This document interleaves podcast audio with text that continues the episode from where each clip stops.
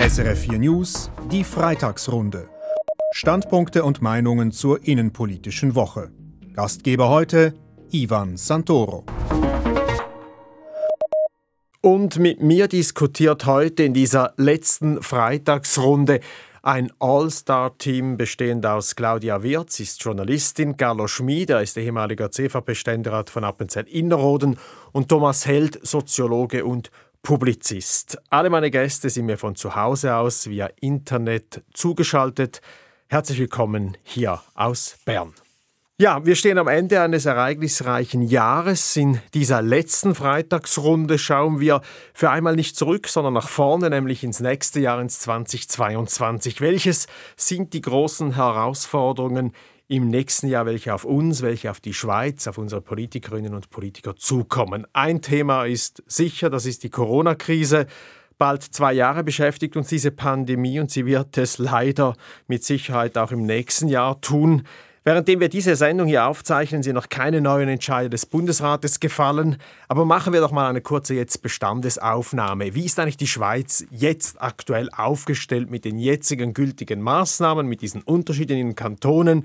Ist das jetzt gut so oder ist das, braucht es noch mehr? Wirz. Ja, also über das Ganze gesehen, ohne jetzt ins Detail der einzelnen Kantone zu gehen, denke ich, hat die Schweiz diese Krise der letzten 20 Monate eigentlich recht äh, gut gemeistert.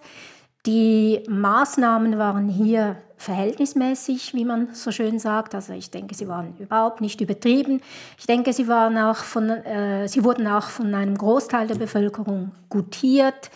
Ähm, was man auch feststellen kann, ist, dass die Schweizer Wirtschaft diese Krise sehr gut überstanden hat. Und äh, dass unser Arbeitsmarkt, das hat sich auch gezeigt, äh, eigentlich grundsolide und robust ist.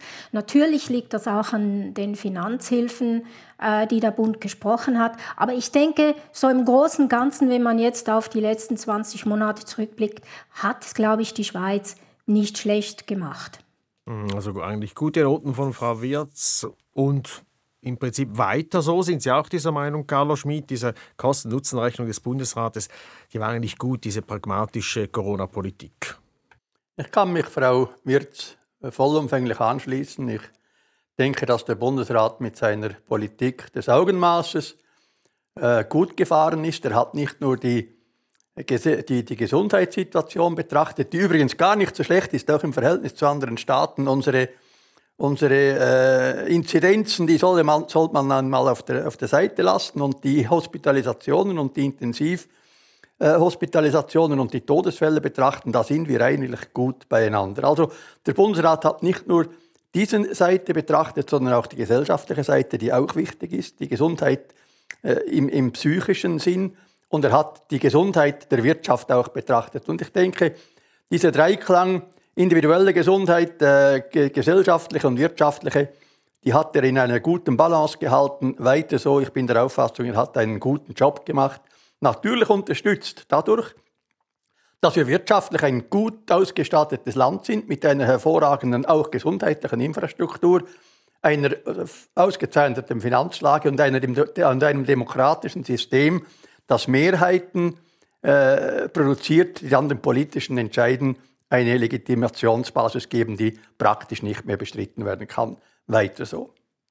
Weiter so, sagt auch Herr Schmid, gute Noten also. Wie sehen Sie es, Herr Held? Ähm, eigentlich Politik macht es gut, aber wenn man so die Impfquote anschaut in der Schweiz, immer noch eine der tiefsten in Westeuropa oder jetzt auch die Booster, die Auffrischungsimpfungen, da sind wir auch noch nicht wirklich vorne dabei. Könnte man sagen, Politik macht es gut, aber die Bevölkerung macht nicht so mit. Ja, ich, ich kann mich diesen positiven äh, Beurteilungen, kann ich mich eigentlich nicht wirklich anschließen. Äh, mein Eindruck ist, dass man doch sehr rasch dazu neigt zu sagen, es ist alles irgendwie halbwegs gut gegangen, wenn das auch eigentlich gar nichts mit der Politik zu tun hat, sondern eben mit der guten Ausstattung, oder? Carlo Schmidt hat es erwähnt, man hat die Kurzarbeitsregelung gehabt, die sich in der Krise 2000 und Acht bewährt hat. Und dann hat man auf dieses Instrument zurückgegriffen. Man hat die Kredite zur Verfügung gestellt, äh, äh, weil einfach viel Geld vorhanden war und man sich das leisten konnte. Aber die eigentliche Pandemiebewältigung im Sinne der Maßnahmen, im Sinne der, der, der Logistik oder der Organisation, die, die, das glaube ich einfach nicht, dass man jetzt sich da auf die Schulter klopfen kann. Ich meine, ein Kontakttracing, ein wirkliches, das hat einfach nie stattgefunden. Das ist, das ist äh, für mich ein Potemkinsches Dorf, eine Scharade, äh, weil die Kantone in vielen Fällen gar nicht in der Lage sind, so etwas zu machen. Die Ressourcen sind nicht da. Man hat Ressourcen herbeigeträumt, die einfach nicht vorhanden sind. Und dann auch von der Zielsetzung her, dass man sagt, die, die, die Spitäler, die Intensivstationen sollten nicht überlastet werden. Das ist jetzt ja letztlich äh, doch geschehen, obwohl man eigentlich noch diese Atempause hatte vom letzten Jahr. Und dann auch der Vergleich, Carlo, ich, ich weiß nicht, oder? Ich meine, äh, ich, äh, wenn ich zum Beispiel jetzt Deutschland als einen Maßstab nehme, ich meine, das kann man ja wirklich tun, denn unser, unser Gesundheitssystem ist ja zu einem wesentlichen Teil eigentlich auch deutsch, oder? Sonst würde es bei uns ja gar nicht funktionieren, wenn wir nicht die deutschen Ärzte hätten und die deutschen Helfer in den Spitälern. Dann finde ich nicht einfach, dass man sagen kann, in der Schweiz ist das besser. Und bei den Todeszahlen ist die Schweiz eindeutig eher im vorderen Teil und nicht im Mittelfeld der Länder. Sorry, oder? Ich glaube, dass, dass, dass man äh, sicher besser war, weil man mehr Mittel in den Spitälern auch hatte und, und, und sicher nicht sparte. Aber, aber irgendwie insgesamt zu sagen, das ist jetzt einfach super, wie wir das gemacht haben, das finde ich nicht richtig. Mhm, da sind Sie nicht so positiv. Wir müssen jetzt aus Ihrer Sicht weitergehen, wenn wir auch die Impfquoten ansprechen, beispielsweise. Äh, was ist da zu tun? Da hört man von einer Impfpflicht, die diskutiert wird, die andere Länder teilweise angewendet ja. haben bereits oder mindestens teilweise einführen, wie auch in Italien immer mehr Berufszweige. Ist das äh, Nein, es ist jetzt einfach so, es ist so, wie es ist, oder? Es ist keine, es ist nicht eine Katastrophe, da gebe ich Claudia Wirz recht. Man kann jetzt auch nichts mehr ändern. Äh, es ist jetzt so, wie es ist, oder jemand hat geschrieben, die Pressekonferenzen des Bundesrates, das sei eine Art Serie, wo man jetzt bei der dritten oder vierten Staffel ist. Dann kennt man die Akteure, man weiß eigentlich, äh, was jetzt passiert. Man kann auch nicht mehr viel machen. Äh, es kommt jetzt wirklich wesentlich darauf an, was um uns herum passiert passiert. Ich meine, was passiert an der wissenschaftlichen Front im Sinne äh, des Updaten des, der, der Impfungen, dass man auch neuen äh, Varianten begegnen kann. Das scheint mir ein ganz wichtiger Punkt zu sein. Da, da sind wir am Receiving End, da können wir selbst nicht äh, sehr viel dazu tun. Und ich glaube, es ist einfach jetzt so, wie es ist. Und, und man muss sich darauf einstellen. Und ich glaube, dass mit der Eigenverantwortung äh, ist ein ganz zentraler Punkt, äh, dass man selbst sich so verhält, dass man sich einigermaßen äh, vernünftig schützen kann. Und das mit der Impfpflicht, das sind für mich Pseudodiskussionen.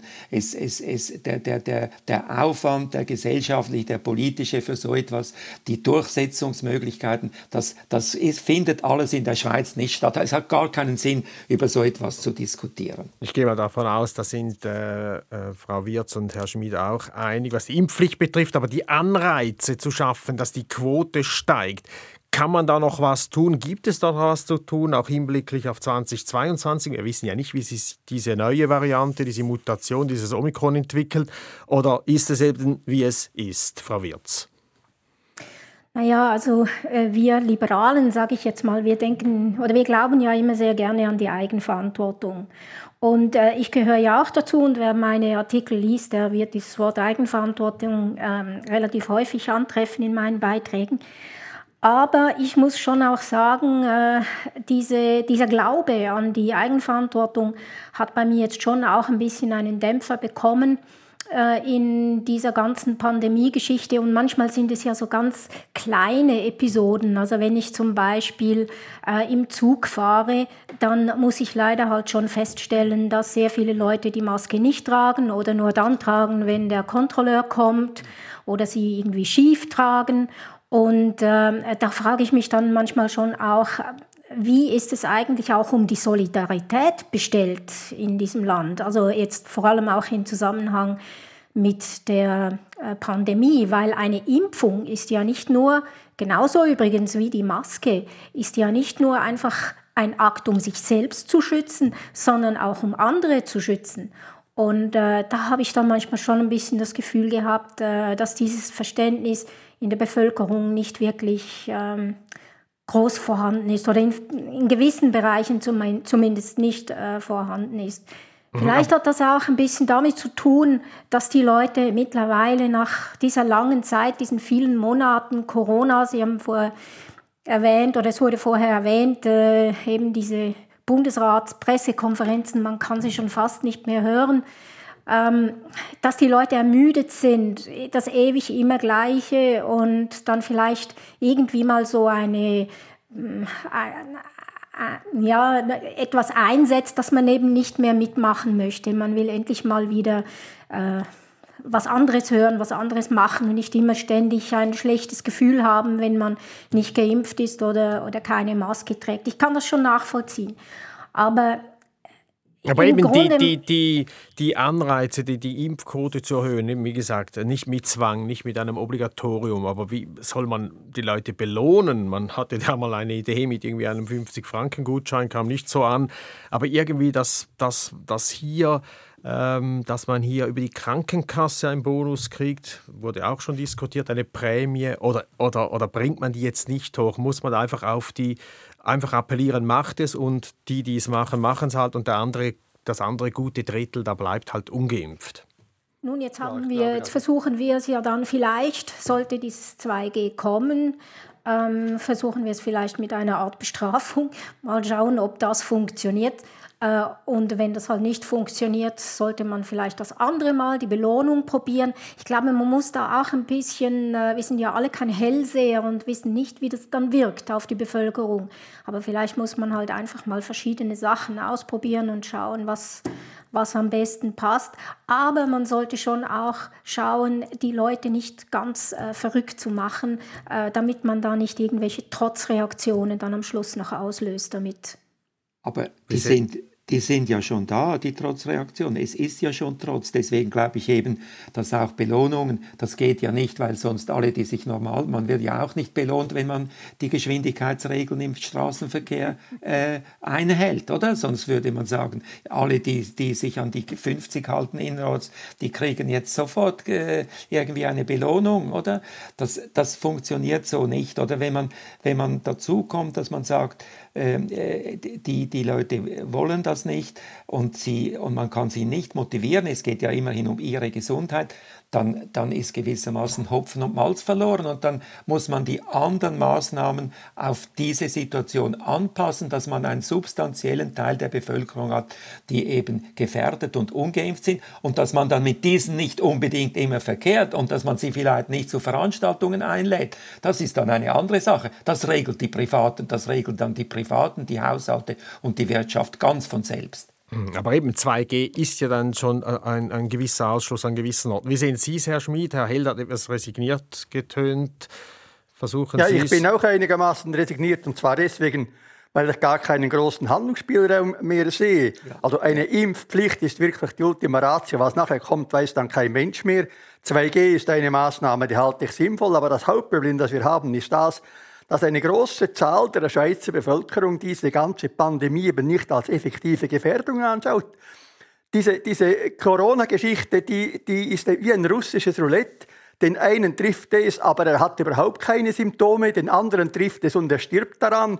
Aber das sind nur sehr wenige. Also die große Mehrheit der Schweizer Bevölkerung, die sich geimpft hat, die hat das irgendwie aus Solidarität oder als Selbstschutz oder äh, aus, aus, aus Behördentreue getan, aber jene, die es nicht getan haben, haben durchaus auch Gründe, indem sie gesagt haben, ich, ich lasse mir nichts vorschreiben in einer Situation, die für mich nicht unbedingt bedrohlich ist. Wie viele Leute kennen bedrohliche Fälle? Noch relativ wenige. Und ich von kenne, daher nein, denke nein. ich, inzwischen, das inzwischen ist ein Problem. Kenne, also, das ja. hat sich geändert, Carlo. Das hat sich geändert. Inzwischen kennen, das merke ich, also selbst kenne ich natürlich jetzt viele bedrohliche Fälle und die kennen wiederum bedrohliche Fälle. Das hat sich mindestens für uns Alten, wenn ich das mal so pauschal sagen darf, hat sich das geändert. Gut. Aber bei den Jungen nicht. bei den Jungen und Mittleren ist. Ja. Und die ja. Todesfälle zum Beispiel, diese Todesfälle, die, war, die, die sind relativ hoch in der ältesten äh, Generation, aber ja. nur in der zweiten Phase. Seither sind die Todesfälle äh, auch europäisch durchaus im, in einem unteren Rahmen. Ganz zum Schluss zu diesem Thema noch die eine Frage an Frau Wirz. Wir haben ja die letzte Abstimmung ähm, gehabt zum Covid-Gesetz zum zweiten Mal. Da waren die Ja-Anteile äh, deutlicher als beim ersten. Es sieht im Moment nicht so aus, als dass es ein Referendum zum dritten Mal gäbe, wieder diesen COVID, dieses Covid-Gesetz. Glauben Sie im Jahr 2022 diesen, dieser Corona-Spalt in der Gesellschaft, der da immer auch diskutiert wurde, der wird wieder ein bisschen kleiner, da schließen sich oder glätten sich die Wogen wieder et etwas. Äh, wie sehen Sie das? Das ist natürlich sehr schwer zu sagen. Also ich hoffe nicht, dass es noch eine dritte Abstimmung geben wird. Ich glaube, das würde ähm, dem Klima wirklich äh, nicht unbedingt äh, nützen. Ähm, die, die ganze Spaltung der Gesellschaft, das ist natürlich noch ein Thema für sich. Das hat ja nicht nur mit Corona zu tun. Ist jetzt vielleicht im, äh, im Pandemie-Kontext äh, ein bisschen stark herausgetreten äh, im Zusammenhang mit der Pandemie. Aber ähm, grundsätzlich läuft ja das schon länger. Also diese ganze Diskussion über äh, Identitätspolitik, die eben das Trennende und nicht das Verbindende betont und Leute in Gruppen sortiert. Das ist natürlich eigentlich äh, so ein, äh, Grund, eine Grundtendenz in der heutigen Zeit, dass man sich eben definiert durch eine Gruppenzugehörigkeit. Und da sehe ich jetzt ähm, überhaupt nicht, dass sich das in der nächsten Zeit verbessern wird.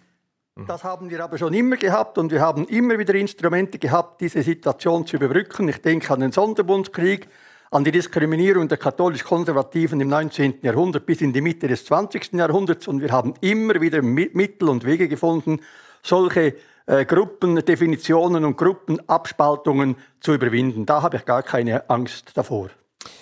Von der Vergangenheit wieder zurück in die Zukunft quasi. Deutlich viel älter als die ganze Corona-Pandemie ist auch das Thema Rentenreform nicht weniger emotional, auch wenn es nicht alle direkt so betrifft.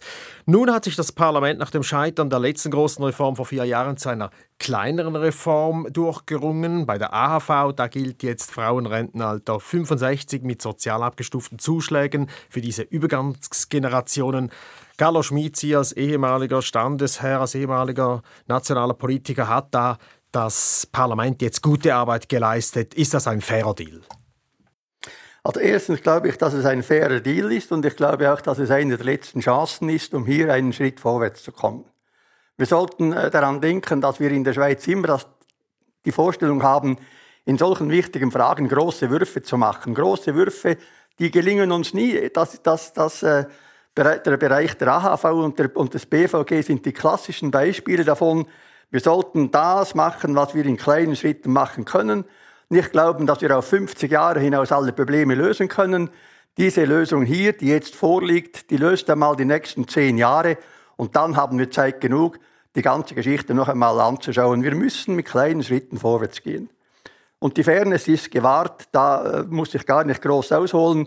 Das äh, ist äh, überall nachzulesen. Die Frauen sind in dieser Frage nicht diskriminiert. Finanziell und mengenmäßig im Rahmen der AHV wird ihnen gut geschaut und es wird ihnen auch jetzt im Rahmen dieser Reform gut geschaut, selbst wenn sie jetzt von 64 auf 65 das die Altersgrenze hinaufschieben. Fragen wir doch gerade auch die Frau in der Runde, Claudia Wirz. Finden Sie es auch fair für Sie und für alle anderen Frauen jetzt dieser Deal, äh, also, also diese Lösung, diese Reform in der AHV, dass sie gleich lang arbeiten müssen, aber eben die gewissen ähm, Übergangsalter ähm, ähm, dann ähm, Zuschläge bekommen? Nein, das finde ich eigentlich nicht fair. Und zwar finde ich es aus einer Sicht der Männer nicht fair. Ich sehe überhaupt nicht ein, äh, ich habe da vielleicht ein bisschen eine dissidente Meinung unter meinen Geschlechtsgenossinnen. Ich sehe überhaupt nicht ein, warum die Frauen jetzt hier noch speziell entschädigt werden müssen, äh, die Frauen dieser Übergangsjahrgänge. Äh, man könnte das Ganze ja auch aus der männlichen Sicht mal betrachten und dann käme man natürlich zum, äh, zu einer völlig anderen Sicht, nämlich die, dass die Männer schon seit Jahrzehnten länger arbeiten müssen als die Frauen, Ähm, das lässt sich auch äh, ganz leicht äh, eruieren anhand der Zahlen. Die Männer zahlen mehr ein in die AV und beziehen weniger als die Frauen. Also ich sehe überhaupt keinen Grund für diese Zuschläge, äh, die da jetzt diese Übergangsjahrgänge erhalten. Also ich sehe keinen sachlichen Grund, muss ich dazu sagen. Es ist eine Art wie ein Preis, ähm, mhm. Diese Zuschläge sind eine Art ein Diplom, äh, eine diplomatischer Preis oder eine diplomatische Prämie, würde ich sagen, damit diese Vorlage Chancen hat. Ich glaube, so muss genau. man das sehen. Fair als fair betrachte ich das nicht und ich äh, äh, betrachte es eher als unfair gegenüber den Männern, die schon seit Jahrzehnten länger zahlen, äh, länger arbeiten und mehr einzahlen als die Frauen. Thomas Held, unfair, aber der Preis für eine pragmatische Politik, dass es danach Bestand hat an der Abstimmung, oder wie sehen Sie es? Ja, ich, also ich finde, dass ich bin einverstanden, dass die Kategorie fair ist hier nicht eigentlich eine, eine, eine geeignete Kategorie, überhaupt nicht. Ich, ich sehe auch, was Gallo, das Gallo Schmidt sagt, man muss in kleinen Schritten vorwärts gehen. Aber der Schritt muss mindestens ein Schritt sein. Und wenn man den Stein einfach fallen lässt, oder anstatt ihn zu werfen, und so interpretiere ich ein bisschen das, was jetzt geschieht, dann, dann ist es nicht wirklich ein Schritt auf eine Lösung zu. Ich meine, wir müssen uns doch mal noch einfach schnell zurückblenden, auch wenn wir in die Zukunft schauen, oder? Als wir bei Avenir Swiss im Jahr 2000, das ist vor 20 Jahren, begonnen haben, oder? Äh, Untersuchungen, Publikationen noch und noch Vorschläge noch und noch zu diesem Thema zu machen, da war es schon so, dass in den 90er Jahren oder der berühmte IDA-FISO-Bericht oder interdepartementale Arbeitsgruppe Finanzperspektiven für die Sozialversicherung, dass es das schon gab. Und man wusste schon damals vor 25 Jahren ganz genau, wie sich die Demografie entwickelt, denn die Demografie ist eine ziemlich sichere und genaue Wissenschaft, weil man die Leute, die geboren sind und die, die sterben und die, die kommen und gehen, zählen kann. Und, und man weiß, dass das nicht geht. Und jetzt haben wir mindestens zwei, wenn nicht drei Legislaturperioden gebraucht, um diesen winzigen Schritt zu machen, der uns nicht in zehn, sondern eher in vier bis fünf Jahren wieder genau an den gleichen Punkt führt. Und es dauert überhaupt nur so ein bisschen besser, weil man jetzt anfängt, das ganze System mit der Mehrwertsteuer zu äh, äh, finanzieren, weil das ein wichtiger Beitrag ist, oder? Aber irgendwie die Grundsatzfrage, dass die längere Lebenserwartung umgesetzt werden muss in längere Arbeitszeit und dass kein Weg daran vorbeiführt, das zu tun, was übrigens in allen, praktisch allen anderen Ländern geschehen ist, die wird ausgeklammert. Und ich fürchte vielmehr, Carlo, wenn, jetzt das, wenn man jetzt diese Art Reform macht, dann ist sozusagen programmiert, dass das Rentenalter 65 praktisch Verfassungsstatus bekommt und überhaupt nicht mehr angepasst werden kann. Deswegen fehlt mir wirklich, oder es fehlt mir die Begeisterung. Ich sehe die pragmatische, die pragmatisch, den pragmatischen Zwang, dass man dem wohl zustimmen muss, aber es fehlt wirklich der kleinste, die winzigste Begeisterung dafür fehlt. Mhm. Wir sprechen jetzt nicht noch. Begeisterung, ja. dass diese fehlt, das begreife ich. Aber äh, wenn wir hier diesen Schritt nicht machen, dann wird es auch im BVG nicht funktionieren und dann werden wir an die Wand fahren und das gesamte System der sozialen Absicherung im Alter wird implodieren und davor fürchtet es mir. Und darum bin ich bereit, diese 0,4 Prozent Mehrwertsteuer zusätzlich zu zahlen. Ich bin bereit, all, alle Schandtaten zu machen, dass nur diese diese äh, Revision durchkommt, dass wir endlich deblockieren, das ist ein Preis, den ich zu zahlen bereit bin. Mhm. Herr Schmid hat jetzt auch die zweite Säule noch angesprochen, eben die, die, die BVG, die Pensionskasse. Auch da sind Reformen im Gang. Wir wollen jetzt da nicht mehr ins Detail gehen. Nun aber sind ja alle bürgerlichen Parteien von GLP bis SVP für diese Mini-Reform, sage ich jetzt mal, in der AHV Gewerkschaften, SP und Grüne haben bereits das Referendum angekündigt. Das kommt ja irgendwann, wird die Abstimmung, wenn es dann die nötigen Unterschriften zustande kommen, und davon gehen wir jetzt aus, im Herbst sein. Frau Wirz, wenn, jetzt, wenn das nicht durchkommt, wenn das wieder scheitert an der Urne scheitern würde, was, was dann?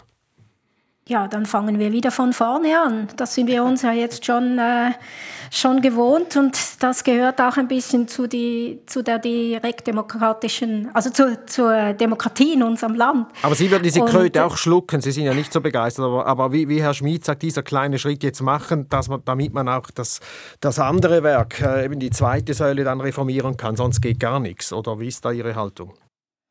Ja, also meine Haltung ist so ähnlich wie, wie diejenige von Thomas Held. Also ich bin alles andere als begeistert davon. Ich finde es auch in Anbetracht der großen Probleme, die wir in der AHV und im BVG haben, der sehr großen Probleme, ist das eine sehr kleine Reform und die wird uns wirklich nicht weiterbringen. Also hier muss man irgendwann einmal wirklich versuchen, einen großen Wurf zu wagen und vielleicht sollte man auch in Anbetracht eben, ich sehe jetzt schon die ganze Abstimmungspolemik wieder vor mir, es ist immer die gleiche Polemik, ähm, dass man vielleicht auch mal den Leuten wieder besser, und ich denke da vor allem an die Schulen, dass man den, äh, den Leuten mal wieder besser erklärt, wie, wie unsere Sozialwerke überhaupt funktionieren. Äh, und ich glaube nämlich, da hat es wirklich äh, sehr viel Nachholbedarf, was hier die Information der breiten Bevölkerung anbelangt und eben auch äh, in Bezug auf die Probleme, die wir in diesen Sozialwerken haben. Das, ein großes Problem ist ja das, dass wir es im Moment, der Einzelne spürt diese ganze Problematik noch gar nicht. Und solange man das eben nicht spürt, dann, dann hat man irgendwie äh, wie auch kein Sensorium darum, äh, dafür und dann ähm, kommen dann äh, Volksabstimmungen eben auch entsprechend heraus. Also in dem Sinne denke ich, müsste man da auch mal auf der Informationsebene mal äh, sich etwas überlegen, was man machen könnte, um eine Reform der AHV in der Bevölkerung auch populärer zu machen. Verlassen wir die Diskussion um die Sozialwerke und wenden wir uns noch einem letzten Thema zu. Da geht es irgendwie auch nicht so vorwärts, nämlich zwischen der Schweiz und dem Verhältnis zu Europa, genau gesagt zur Europäischen Union. Auch dieses Thema wird uns wohl im nächsten Jahr wieder beschäftigen. Wobei seit der Beerdigung des Rahmenabkommens geht diesbezüglich eigentlich im Moment gar nichts mehr. Allerdings drückt die EU wieder aufs Tempo. Äh, der neue Ansprechpartner für die Schweiz oder vor allem für unseren Außenminister Herrn Gassis in Brüssel ist der Slowake Maros Sefcovic und der will jetzt schon bis zum nächsten Treffen, nämlich bereits im Januar am WEF, am Weltwirtschaftsforum, einen Fahrplan von der Schweiz kriegen, wie es weitergeht. Konkret wie und bis wann die institutionellen Fragen gelöst sein werden.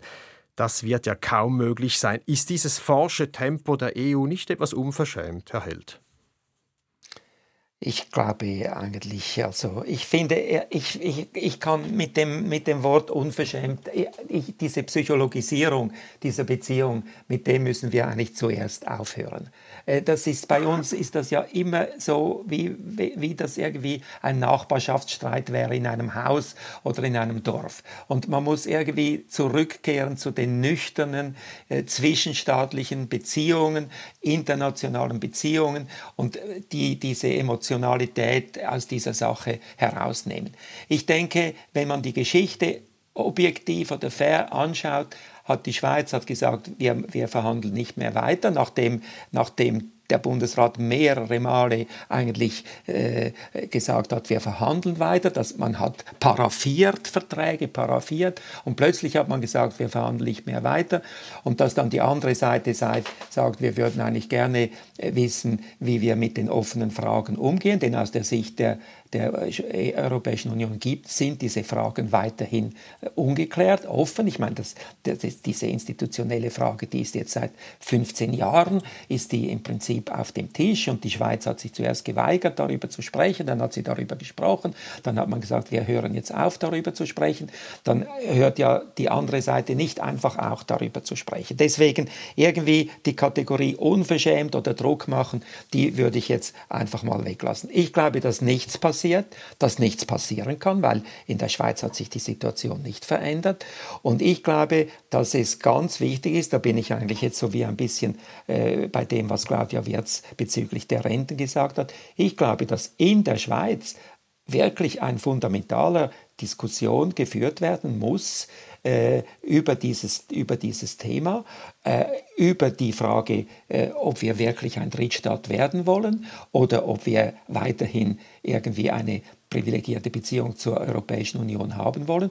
Und diese Frage muss zuerst intern diskutiert werden. Es muss eine wirkliche Entscheidungsfindung in der Schweiz passieren, von unten herauf, weil sonst hat es überhaupt keinen Sinn, solange die Leute derart gering informiert sind, solange die Leute das Gefühl haben, beispielsweise stelle ich immer wieder fest, selbst, selbst äh, mit vielen Leuten, die ich verkehre, dass die, der sogenannte Kohäsionsmilliarde, also diese, diese Beiträge an, an, an, die, an, an Oststaaten, an Einzelne, dass das Gelder wären, die nach Brüssel fließen würden. Dabei sind das Projekte, die die Schweiz unterstützt, wie bei der Entwicklung Entwicklungshilfe, die von der Schweiz entschieden werden, ob sie gemacht werden oder nicht, die von der Schweiz kontrolliert werden.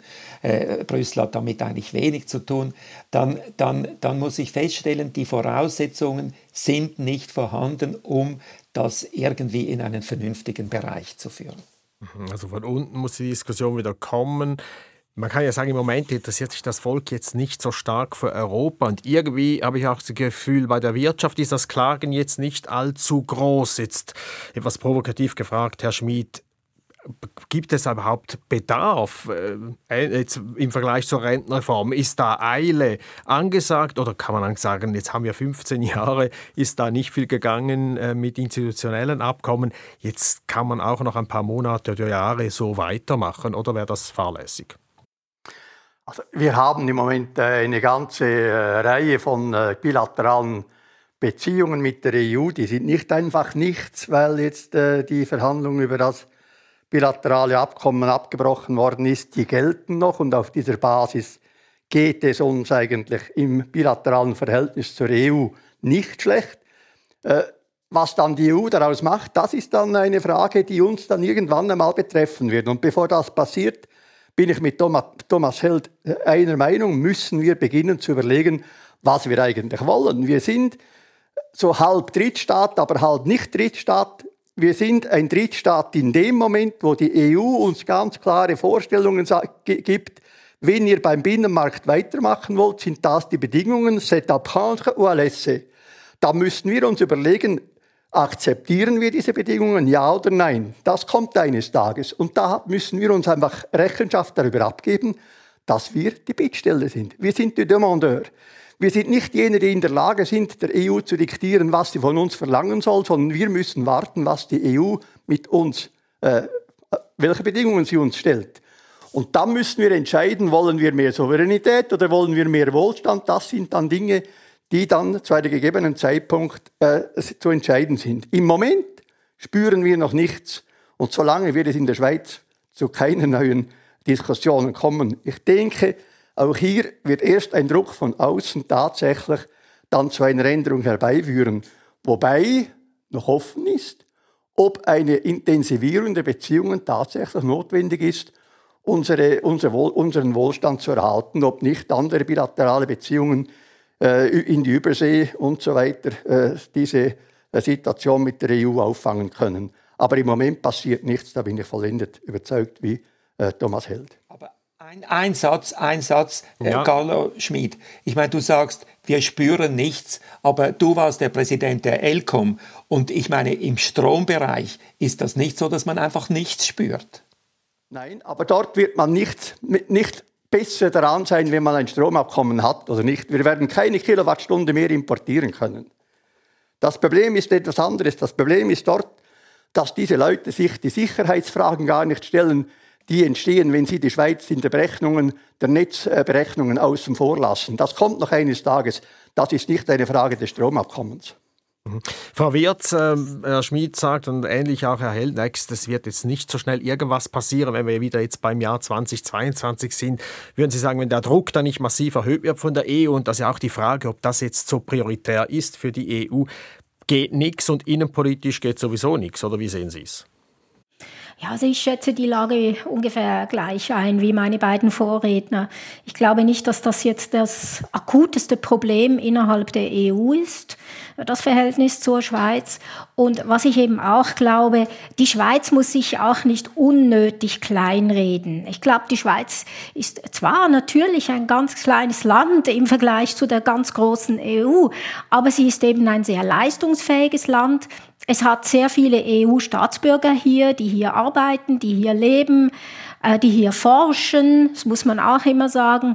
Äh, und äh, die Schweiz ist mitten in Europa. Sie hat den effizientesten Weg durch die Alpen nach, zwischen Nord und Süd. Also die Schweiz ist nicht nichts. Und ich bin überzeugt, dass die EU selbst auch ein großes Interesse daran hat, das ein gutes Verhältnis mit der Schweiz zu haben. Und in diesem Sinne bin ich eigentlich gar nicht so beunruhigt. Also ich, ich sehe das relativ gelassen an und äh, da möchte ich mich auch meinem Vorredner ähm, Carlo Schmid anschließen. Es gibt auch noch andere Länder, es gibt äh, äh USA, wo man vielleicht mal ein Freihandelsabkommen äh, anstreben könnte. Es gibt andere Länder. Äh, es gibt nicht nur die EU und die Schweiz ist ein global vernetztes Land und das ist auch gut so. Mit diesen gelassen positiven Gedanken von äh, Claudia Wirz machen wir hier einen Punkt. Wir haben gottschaltmäßig völlig äh, überbordet mit der Zeit. Das war sie, die Freitagsrunde vom Dezember 2021. Mit mir diskutierten Claudia Wirz, Journalistin, Carlo Schmid, ehemaliger CVP-Ständerat von Appenzell Innerrhoden und Thomas Held, Soziologe, Publizist und ehemaliger Präsident der Denk Fabrik Avenir Suisse. Ja, und das war auch die letzte engagierte Diskussion mit Ihnen. Mit dieser Freitagsrunde schließt sich ein Kapitel hier bei Radio SRF 4 News. Die Diskussionssendung war seit acht Jahren, seit 2014, ein fester Bestandteil des Wochenendangebots unseres Programms. Einiges bei Radio SRF ist im Fluss. Es werden Sendungen überprüft, neue geschaffen und alte abgeschafft. Dazu gehört leider auch die Freitagsrunde. Möglicherweise gibt es ja diese Diskussionsrunde in absehbarer Zukunft in einer anderen Form wieder. Jetzt ist aber erstmals Schluss. Mir bleibt Ihnen, liebe Hörerinnen und Hörer, herzlich zu danken für Ihre Treue und Ihr Interesse und einen herzlichen Dank auch an alle Freitagsrunde-Gäste für die angeregt kontroversen Diskussionen und auch für die Treue. Thomas Held und Carlo Schmid waren beide von Anfang an mit dabei. Es war mir eine Ehre. Mein Name ist Ivan Santoro.